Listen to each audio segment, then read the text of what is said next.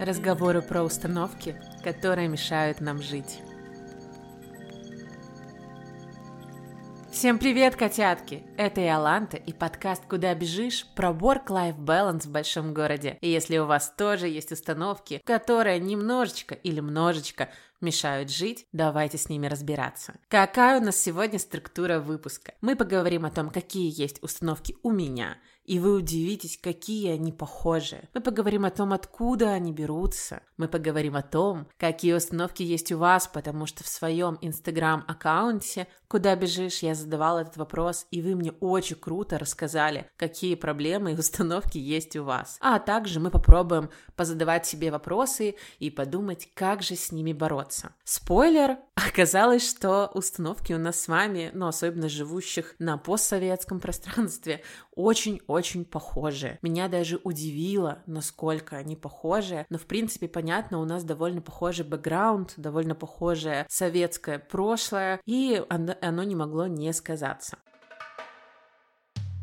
Откуда же берутся вредные установки? Логично, мы слышим их от родителей. Например, в нашей семье с математикой плохо, иди-ка ты на юриста. Или у тебя такие же кривые руки, как у твоего отца, у тебя ничего не получится. Или, например, вам с детства говорят, эх, рожей, ну, не рожей, например, блин, ну ты, конечно, симпатичная девочка, но не красавица, поэтому тебе нужно очень хорошо учиться. И понятное дело, что те вещи, которые нам говорят самые близкие, те вещи, которые нам часто говорят бабушки и дедушки, они впитываются, и потом мы начинаем их неосознанно транслировать. Второй момент, конечно же, нам внушает их общество. Например, наша любимая, что все женщины меркантильные, или что все мужчины изменяют, или, например, что невозможно добиться ничего хорошего, если у вас не будет никакой связи и никакого блата. Я не знаю, как вы, но я такое слышу постоянно. И, кстати, когда, например, я рассказываю про какой-то бизнес, э, не людям, например, из своего bubble, круга, digital, каких-то котяток, а из другого меня часто спрашивают, не муж ли мне мне его сделал, не родители, вот. А я, когда они понимают, что, например, та же квартира у меня досталась от мамы, они сразу успокаиваются. А, ну понятно. Ей все от родителей досталось, ничего она не делала. Почему они транслируют такие установки? Потому что им их транслировали с детства, и потому что так очень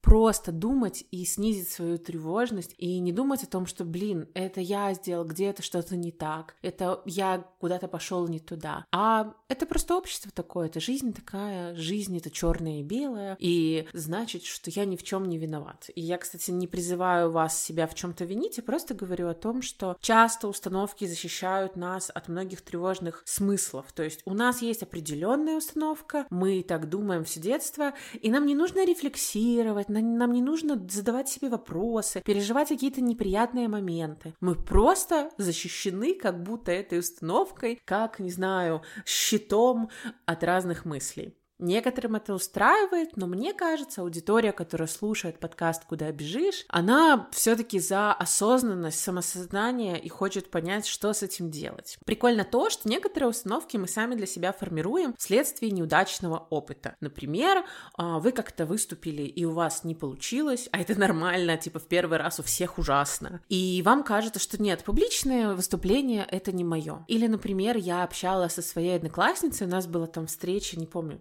10 лет или 5. 5, наверное. Блин, я забыла. А, нет, 10. Все-таки, блин, я уже довольно старый 27-летний человек. По-моему, все-таки 10 лет со дня выпуска со школы. И у нас там есть девочка, она очень умная. У нее всегда было круто по математике, по химии, по физике.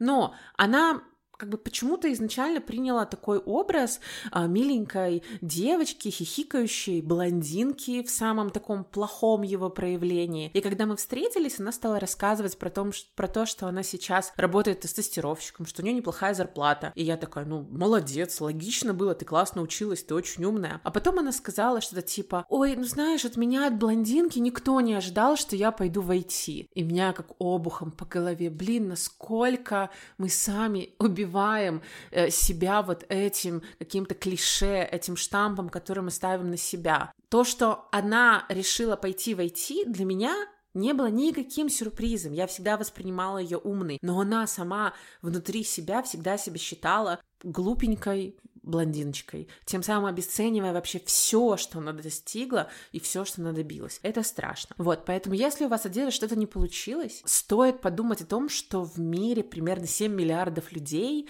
и 800 э, миллиардов ситуаций, историй и так далее, и все очень разные. И на самом деле, когда приходит вот это понимание, что все очень разные, и нельзя никого одним мерилом каким-то причесывать, а, простите, у меня тут Зиги,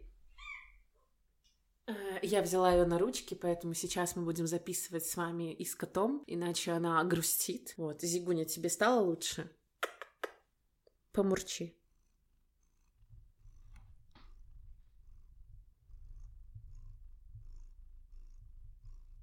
Все, Зиги стало лучше, и я продолжаю записываться своим кота-ребенком на руках. Так вот, если вам один раз изменили, это не значит, что все мужики козлы. Если вам изменила женщина, это не значит, что все женщины шлюхи. Я думаю, это не надо объяснять, но все-таки давайте на этом застопоримся все очень разные. Разные культуры, разные сексуальные предпочтения, разные вероисповедания, и это нормально. И мне кажется, когда мы придем вот к этой толерантности ко всему, что не мешают другим и не выходят за грани закона, будет очень круто. Итак, какие у нас еще есть причины вредных установок? Например, они приходят из пословиц и народных мудростей внезапно. Например, кто много смеется, много будет плакать. Или лучше синица в руке, чем журавль в небе.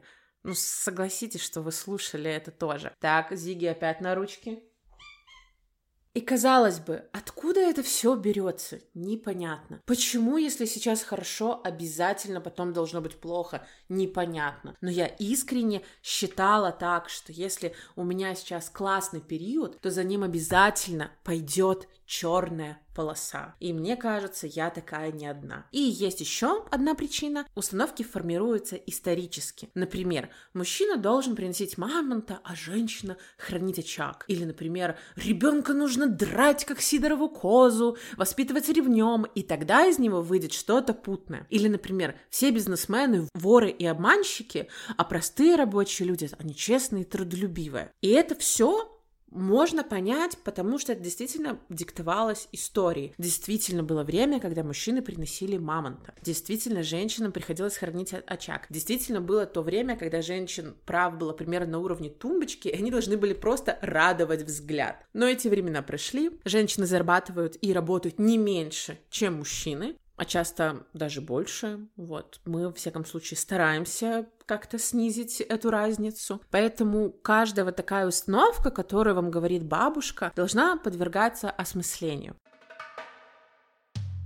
А давайте посмотрим, какие установки есть у меня. Возможно, они немножечко совпадут с вашими. Первое и самое вредное для меня. Нельзя выкидывать еду. Я понимаю, откуда она пошла. Я понимаю, что было голодное время, когда любой кусок еды после войны добывался огромным трудом. Например, а, мою маму воспитывала бабушка и дедушка, которые прошли в том числе войну, то есть моему дедушке на тот момент было 5-6 лет, и это не могло не повлиять, а особенно время после войны, когда не было ни мужчин, ни еды, и женщины просто тянули на себе невероятно нас, и мы должны им быть благодарны. Но сейчас еда очень доступна, ее переизбыток. Я не призываю вас ее выкидывать, но вот это вот то, что нужно доесть до последнего кусочка, привело ни одного человека к РПП. Меня, например, тоже. То есть если мне бабушка накладывала в детстве три котлеты, пять картошин, сметанки побольше, у меня даже фотка такая есть, то на, значит надо съесть. В итоге что? Я разбила себе желудок, и теперь мне нужно формировать новые пищевые привычки и стараться быть осознанной и спрашивать у себя, слушай, твое тело что, помойка? Оно не помойка. Так почему я не могу выкинуть еду в помойку, но могу выкинуть ее в себя, хотя я прямо сейчас не хочу ее есть? И страшно, что я воспринимаю свое тело, то, что мне дано один раз в жизни, то, что я должна беречь больше всего на свете, я воспринимаю просто как мусоросборник для всего, что мне положили в тарелку. Вот, я недавно к этому пришла, и теперь стараюсь как-то с этим работать, но у меня пока сложно. У меня действительно есть проблемы с питанием, особенно подсожрать на ночь, например, если ты смотришь сериальчик или вообще телек или еще что-то, нужно бутербродик. Вот, это не установка, это просто пищевая привычка, но вот я с этим работаю. Вторая моя такая установочка, нужно к 30 успеть завести дом, семью и детей. И если семью я завела, то вот, например, собственный дом я пока не построила, детей я не родила и пока я не хочу. И я очень много рефлексирую на этот момент, типа, Почему я не хочу ребенка? Потому что я почему? Потому что я эгоист? Или, или что? Или время не пришло, или в стране плохо, а имею ли я право на такое мнение, или мне нужно уже рожать? И потом если спрашивают, ты хочешь рожать? Нет. Но я продолжаю насиловать свой мозг и думать об этом раз за разом. Потому что раньше, ну, как бы, если у тебя в 30 не было ребенка, ты была старородящей, ты была вообще, не знаю, вторым сортом и так далее. Да вы даже телек включите какой-нибудь «Давайте поженимся» или как там, ну, вы поняли, что-то про «Поженимся». И там ведущая постоянно транслирует мысль а «Ой, вам 30 или вам 32, ну вы уже товар не высшего сорта, такой уже немножко залежал, и поэтому должны брать, что хотите. Поэтому вы должны брать, что придется». Это, кстати, тоже установка про то, что у людей есть срок годности, как у колбасы, и она просто чудовищная. Итак, как вы поняли, у меня пока нет детей, нет дома, и я только сейчас начинаю понимать, что вообще-то и не обязана была это все заводить, и я молода, и я весела и юна, и у меня еще кучу времени, и это, блин, так классно, что у человека возрастает количество лет, и у нас все больше и больше возможностей для того, чтобы мы могли себя каким-то образом развивать. Еще одна моя установка, если тебе сейчас хорошо, скоро будет плохо, как я вначале говорила. И поэтому каждый раз в какие-то идеальные идеальный момент я думаю, блин, а вдруг потом будет плохо? Вместо того, чтобы находиться прямо сейчас, прямо здесь и ловить самые большие кайфы. То есть я на самом деле не нахожусь в удовольствии в этот момент, а я нахожусь в тревоге за то, что потом будет плохо. И, конечно же, потом случается что-то, потому что, ну, жизнь такая, все время что-то случается, и я приписываю а, вот оно, вот оно пришло. Я так и думала. Знаете, использую все для утверждения этой установки, но она невероятно опасная. И еще одна установка, ты должна пахать.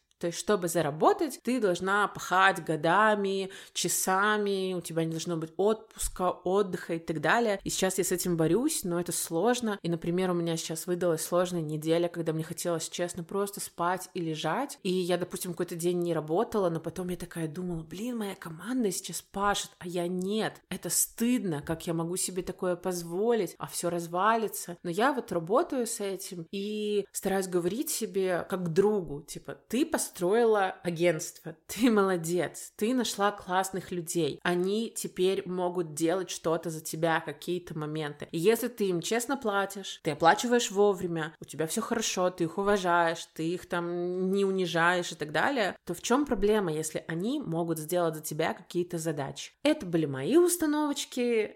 Напишите мне в директ или просто в инстаграм о том, были ли у вас такие, а я расскажу про то, какие установки мне написали под подписчики.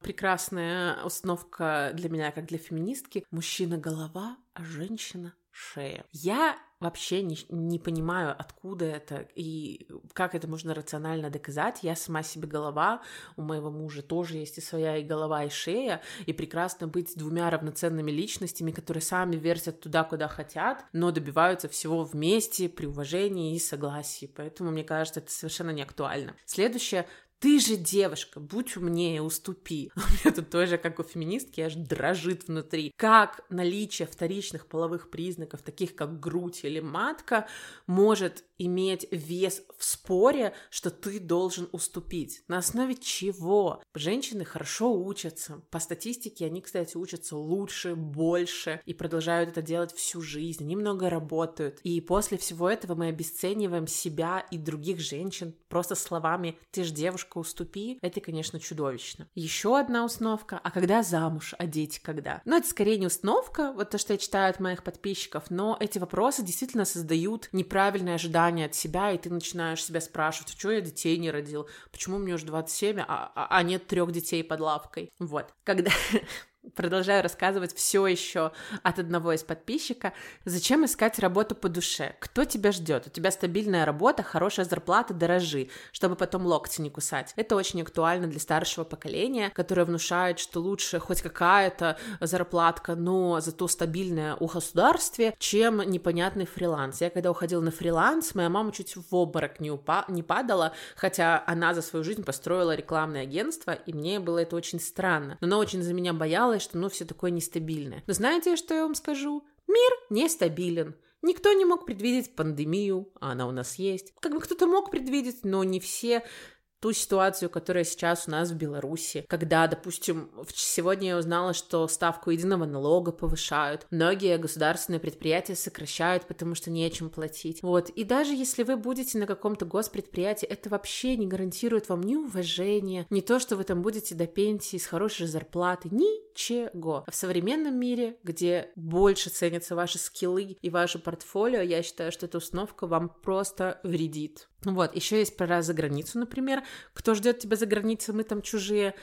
Мне сложно что-то сказать, потому что никогда не жила за границей, но, наверное, это все от твоего мироощущения. И вот еще одна. Я старше тебя, я больше знаю. Да, гипотетически мы старше должны уважать это вот моя установка. А с другой стороны, а с чего? Почему каждый дядя Вася, алкоголик на лестничной клетке, э, считается умнее меня только по количеству лет их прожитых? Поэтому я все-таки за то, чтобы уважать человека, невзирая на его возраст. Об этом и говорит эйджизм. То есть а мы против эйджизма. Неважно, тебе 16 или, там, не знаю, 50 или 70. Если ты хороший человек, то с тобой нужно обращаться по твоим заслугам. Давайте еще послушаем пару установочек, но прикол в том, что очень многие повторялись, и это навело меня на мысль, насколько мы все все-таки похожи. Вот одна из основок. Дети обязаны заботиться о родителях покупать то, что дешевле, а не то, что нравится, отдавать все лучшее близким и детям. А еще главное, вы успешно выйти замуж. Да, особенно про отдавать близким и детям, и причем почему-то это больше женщинам, то есть женщина должна пожертвовать всем ради ребенка или ради своего мужа. А если она так не делает, значит, она эгоистка. И котлетку вкуснее тоже надо мужу подложить, потому что он больше работает. Хотя обычно женщина тоже работает. Как вы понимаете, ничего рационального и так далее. Вот еще одна девушка, которая думала, как я. Работать надо обязательно не менее 8 часов в день в хордовом режиме, иначе ты бездельница и ничего не добьешься. Да, привет, ментальная 5, у меня такая же фигня, и если я работаю, например, 3 часа и за них все успеваю, то я все равно чувствую, что я сделала что-то недостаточно. Хотя мой коуч, к которому я ходила и говорила, ты за эти 4 часа успеваешь все сделать? Успеваю.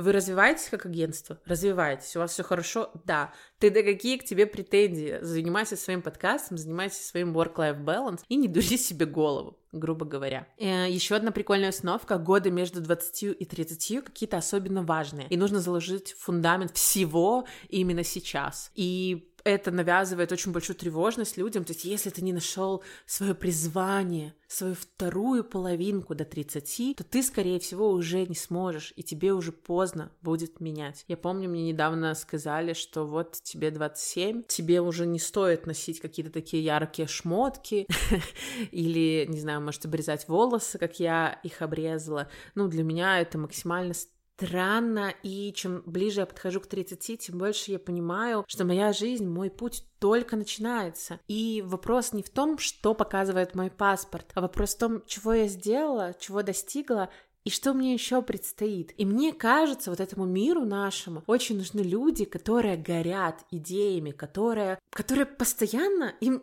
чем-то интересно заниматься. Я вот поняла, что один из моих сильных качеств, одно из моих сильных качеств, это как раз интерес к жизни. Мне постоянно интересно заниматься чем-то новым, новым хобби. Я хочу уже сделать новый подкаст про сериалы, так что, возможно, у нас с вами скоро будет новый подкаст, потому что я обожаю сериалы, и мне не с кем их обсудить. Вот, так что, кстати, если ты тоже сериаломан, напиши мне, и, возможно, ты будешь моим соведущим, потому что второй подкаст я обязательно хочу с постоянным соведущим. Вот, и я понимаю, что если ты до старости лет занимаешься тем, от чего тебе в кайф, то какая разница, сколько тебе лет? У меня вон дедушка в 86, если не ошибаюсь, я уже запуталась, сколько ему лет. Он играет в шахматы каждый день с компьютером, постоянно его выигрывает, записывает все ходы, а потом идет и сажает картошечку, еще что-то. И смотря на него, я тоже завела какие-то огромные плантации, у меня уже куча растений дома, я вызывала консультанта, с которым у нас будет с вами отдельный выпуск про растения и про то, как они влияют на нашу ментальность натуралку. Вот, и я просто завожу кучу растений, как мой дедушка, и чувствую себя потрясающе. Еще интересный один момент написали, что вот сейчас, пока у вас нет детей, вы, конечно, можете сделать вот это или это. И кажется, что с детьми возможности закончатся. И что осознаешь это уже потом и с детьми, и дальше не сможешь развиваться. И, кстати, у меня тоже есть эта установка. Мне кажется, что когда у меня появятся дети, моя жизнь закончится. И не то, чтобы у меня есть именно такие примеры, но как будто бы общество все время говорит о том, что материнство это невероятно тяжело, роды тяжело, потом ты должен заботиться только о них, не месту эгоизму, ты обязан, обязан, обязан. И вот эти вот обязанности, вот мне кажется, это самое страшное в наших установках. Мы постоянно живем под бремем обязанностей, забыв спросить у себя, а кто я за человек? А что мне интересно? От чего я буду искриться сегодня или завтра? И почему я не даю себе то же самое, что даю своим друзьям? Почему я не отношусь к себе так же с добротой, как к своим близким? И вот эти вопросы очень важно себе задать. Но какие еще важно, мы сейчас как раз поговорим. Для работы с установками многие психологи предлагают спросить себя некоторые вопросы. Я их вам сейчас приведу, а потом обязательно запущу в своем телеграм-канале. Например, это убеждение помогает мне быть эффективным. Это убеждение помогает мне быть счастливым. Чувствуете, да, как сразу переводится ракурс с того, что мне бабушка надвое сказала, или что мне мама рассказала с детства, на то, кто я, что я хочу, и что делает меня счастливым. Я, честно говоря, обожаю время вот сейчас, время осознанности, когда все внезапно начинают понимать, что главное мерило — это ты сам. Какие еще есть вопросы? Оно помогает мне выстраивать отношения. Что мне будет стоить отказ от этого убеждения? С какими последствиями я столкнусь? А вот это не только про осознанность, но это еще и про ответственность. Про то, что если я буду делать вот так, значит, я ответственен за все, что будет дальше. Но это очень круто понимать, что ты управляешь своей жизнью, а не пословицей из детства. Какие есть еще вопросы? Что это будет стоить моим близким и дорогим людям? Улучшится ли моя жизнь, если я поменяю свои убеждения? Как я тогда буду себя чувствовать?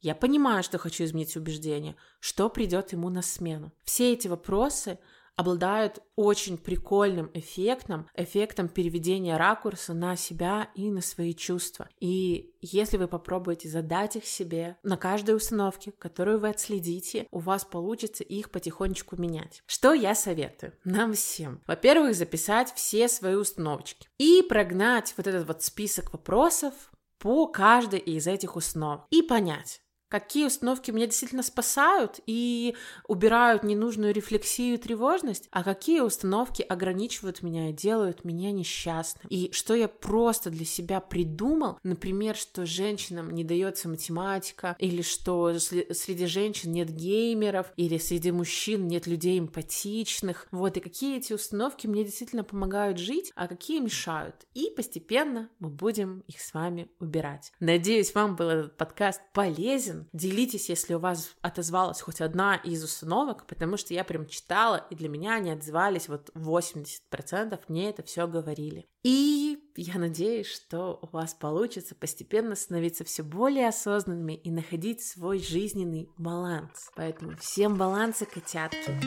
пока-пока.